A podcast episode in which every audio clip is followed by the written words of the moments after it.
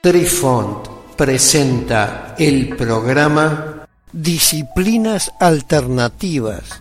Hola amigos, les saluda Cucharita de Postre e inicia aquí nuestra crónica que seguramente los sorprenderá una vez más. Apreciamos sentir tu presencia. Comunícate con nosotros. Hazlo, Hazlo. vía Twitter en arroba trifón-media. Hola, soy Besitos de Sol. En el programa de hoy escucharemos cómo se desarrolla la técnica de la visión remota. Todos los seres humanos tienen el potencial natural para recibir información detallada sobre un objetivo usando solamente su mente. A finales del siglo XX, la agencia de inteligencia CIA de los Estados Unidos invirtió alrededor de 20 millones de dólares en investigación sobre el funcionamiento psíquico y entonces fue cuando descubrieron esta tecnología y su potencial sin límites. El resultado de esa investigación fue un sistema de protocolos y un programa de entrenamiento que permitió que virtualmente cualquier persona fuera entrenada para percibir psíquicamente cualquier información.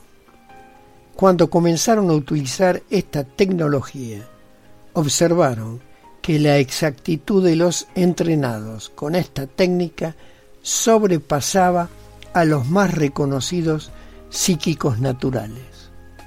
Por primera vez un psíquico podía aprender cómo separar de forma eficaz imaginación e información real, sin perder conexión con la señal del objetivo. El visualizador o espectador trabajaba completamente consciente, en un estado de alta atención. Los protocolos fueron diseñados para que lentamente el visualizador, mientras avanzaba en la sesión, aumentara el contacto con el objetivo. Agencias de inteligencia de todo el mundo han estado interesadas en utilizar las facultades paranormales para obtener información de interés militar y de defensa. Se ha estado y se sigue estando en la investigación mayoritariamente en dos metodologías basadas, cada una de ellas en un fenómeno paranormal distinta. Ellas son la EEC, experiencias extracorpóreas, y la PEC, S.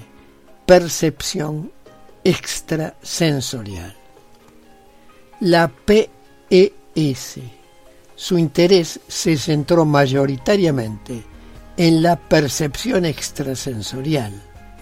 Tras algún tiempo de investigaciones e infinidad de pruebas en distintos laboratorios de los Estados Unidos, finalmente se dio con una estructura de procedimiento y un protocolo de actuación, que con un mínimo de entrenamiento garantizaba que cualquier persona pudiera aprender o utilizar la PES de forma óptima.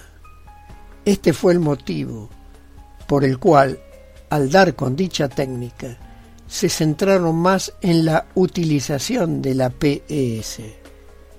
Dicha técnica pasó a denominarse CRV, que es el acrónimo de la denominación en inglés Coordinate Remote Viewing, que más adelante pasó a llamarse Controlled Remote Viewing, cuyo acrónimo era igual al anterior.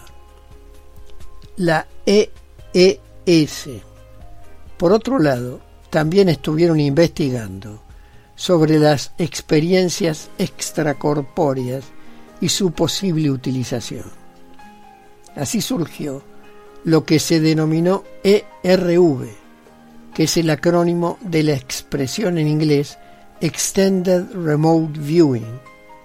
Las investigaciones sobre la EEC no tuvieron un resultado satisfactorio, lo cual no significa que el fenómeno no exista o que no sirva para otros propósitos. Por otro lado, y aunque siendo menos popular, la ERV sigue teniendo sus partidarios hoy en día dentro de las Fuerzas Armadas de Estados Unidos. En el resto del mundo, Rusia, Francia, Israel, Inglaterra, se centraron más en la EEC y su denominación ERV.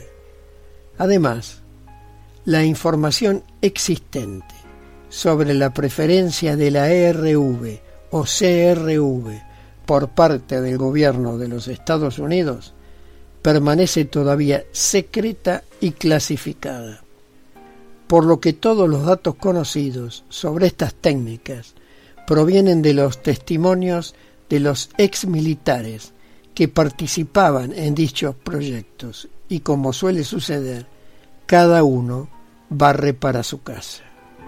Queridos amigos, los esperamos en nuestro próximo encuentro con un nuevo artículo que estamos seguros será de vuestro interés. Un cálido abrazo para todos. Adiós. Apreciamos sentir tu presencia. Comunícate con nosotros.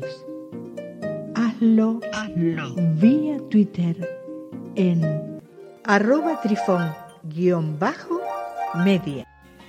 Este episodio lo encuentras en Anchor, Spotify y en tus plataformas favoritas. Hasta siempre amigos.